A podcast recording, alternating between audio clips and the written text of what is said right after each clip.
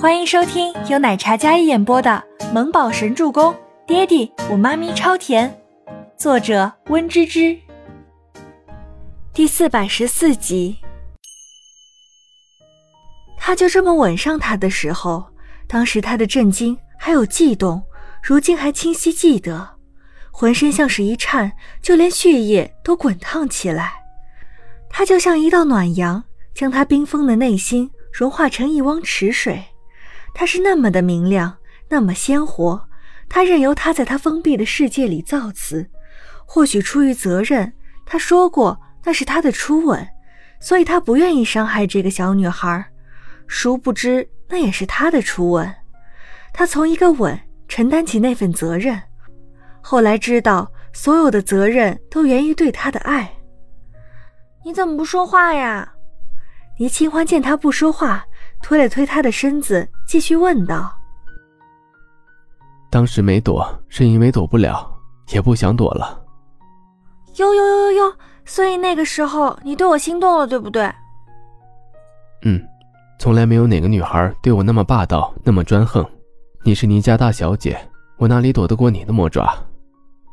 周伯言轻笑出声，英气俊美的脸上笑意温柔，满是宠溺。的确。嘿嘿，幸好我够霸道，刚好跟你互补了。你说什么？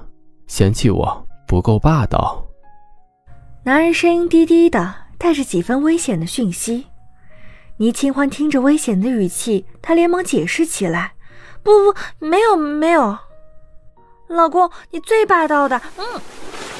倪清欢马屁还没有拍完呢，就被周伯言搂着腰一个旋转。然后压在玻璃墙壁上，狠狠吻了起来。老公，倪清欢轻轻唤了一声，那软糯的声音更是让人难以把持。本来是个浪漫的话题，忽然就变了味儿了。下次倪清欢记住了，夸就完事儿了，别质疑男人任何的能力，说他不霸道也不行。倪清欢从副总办公室出来之后。员工们虽然低着头，装作在认真工作，但是都看清了总裁脸上红红的抿着唇，气呼呼的从办公室里走出来。等到倪清欢上了电梯之后，大家都捂唇，小声议论了起来。倪清欢回到办公室，然后周伯言的电话就响了起来，他掐掉不接，走进办公室，内线也响了起来，倪清欢也掐掉不接。这时信息提示音响起，倪清欢点开看。倪清欢赶忙拨回去，语气娇嗔：“哎，干嘛呀？刚才那脸红心跳的吻，给他弄得整个人都羞愤了。光天化日就在办公室里欺负他，他不要面子的。”我们就七周年举行婚礼，怎么样？我再考虑考虑。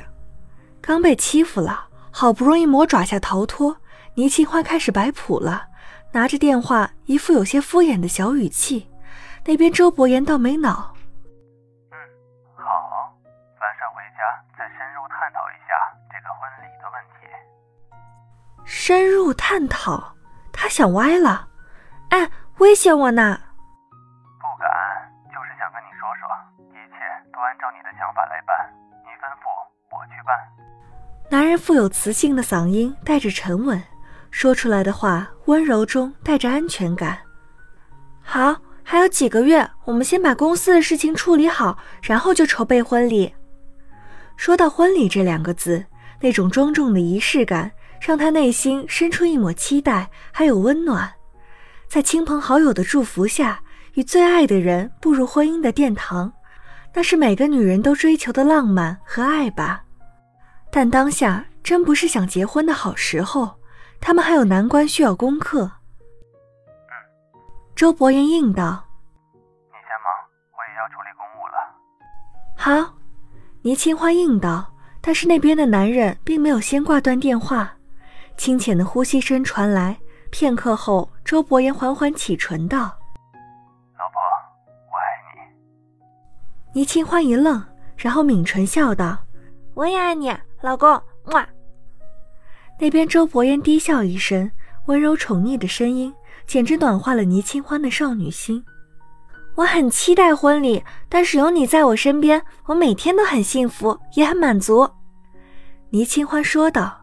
那边周伯言短暂沉默一阵，然后便只应了一声：“我很期待婚礼，但是有你在我身边，我每天都很幸福，也很满足。”那我先忙了，你也不许偷懒。等晚上回家，我们商量一下我的婚纱怎么设计吧。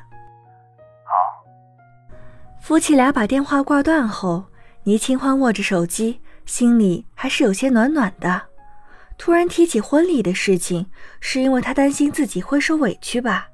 孟年星那样一闹，含沙射影的暗指自己怀孕可能是周伯言的孩子，哪怕他跟伯言的孩子已经五岁了，但之前一直没有公布，又是五年后再相遇，而这些年孟年星一直陪伴在伯言左右，那些人就会猜测自己借子上位，孟年星是受害者。不管怎么样。这样的私事，他都不希望占用公共资源。生活是自己的，有些真相越解释，外人越会觉得这是在狡辩，还不如交给时间。倪清欢不准备去为了流言蜚语浪费时间，当下最要紧的就是撬开许自强的嘴。至于孟年星，还有他那个孩子，倪清欢刚想着这个问题呢，手机新闻推荐就响了好几声，而且还都是头条新闻。点开一看，是孟年星去医院做产检，有男子陪同，被记者撞见，当场承认是孩子的生父。倪清欢看了新闻上的照片，那个男子他也见过，是那个郑威廉。如果是这样的话，那么之前的控诉不就是搬起石头砸自己的脚吗？这个孟年星唱的是哪一出？倪清欢点开新闻，开始看相关采访画面。果然有记者提问关于前段时间孟年星指控的关于孩子生父是周伯言一事，孟年星微笑的回答：“关于孩子生父的这个问题，我并没有指名道姓说过是伯言的孩子。我当时来医院检查，无意发现自己怀孕，突然被采访，有些害怕，可能说的不明确。威廉跟我一样，从小一起长大，他跟伯言在我心里都是最亲近的朋友、家人。”我说的时候可能没有指明，让大家误会了。本集播讲完毕，感谢您的收听，我们下集再见。